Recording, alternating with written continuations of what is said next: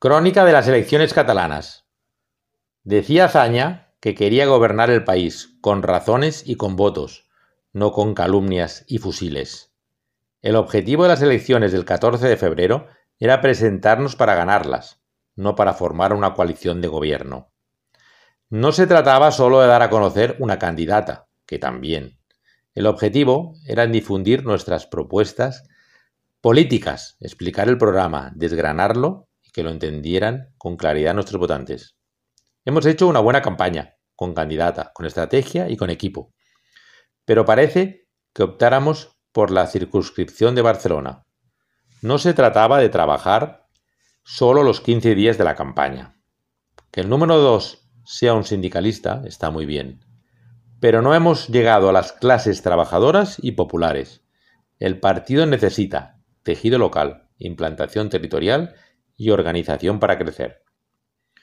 No nos creamos que al mantener los ocho diputados nos hemos salvado.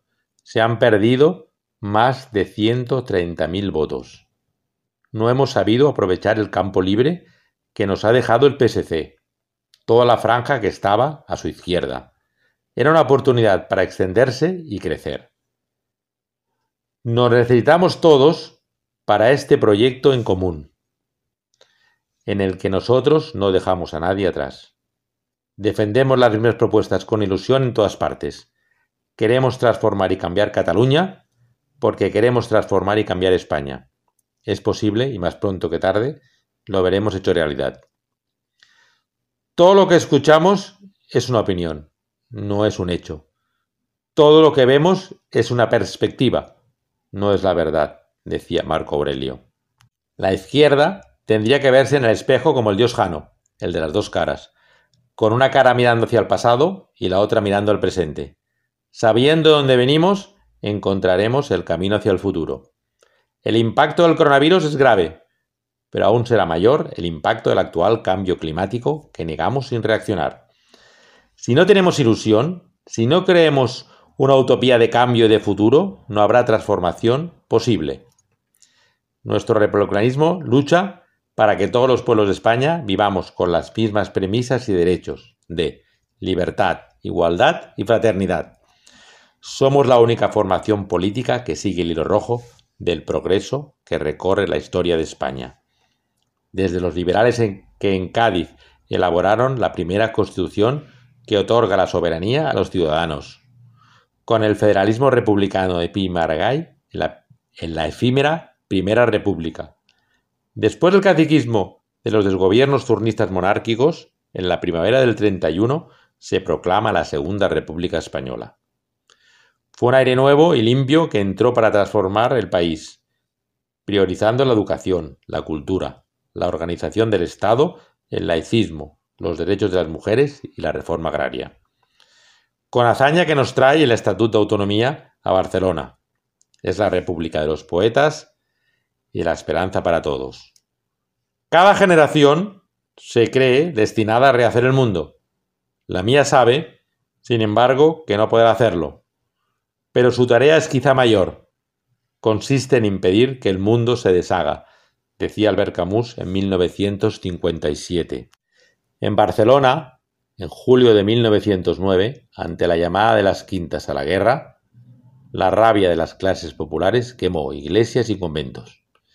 En los disturbios actuales del rapero, tenemos una juventud frustrada lanzándose a la calle a destrozar escaparates y quemar contenedores.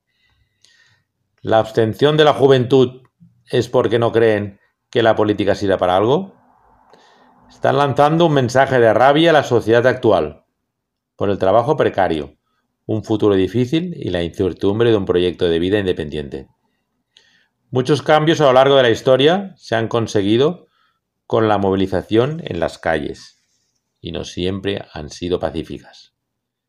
La violencia generada sirve para criminalizar las movilizaciones pacíficas. La respuesta de algunos a los años de matraca del Prusés son los 11 diputados de Vox en el Parlamento, como cuarta fuerza política. Tenemos que saber para quién hemos de gobernar Queremos un gobierno progresista, no procesista. Esquerra y Jun lo son. Mantengamos la dignidad. Vayamos a los cuarteles de invierno de la oposición. Mientras vivas, sigue aprendiendo cómo vivir, decía Lucio Neosénica. Salud y república a todos. Joaquín Soler, arquitecto, vocal de la Junta Federal de Unidad Cívica por la República, UCR.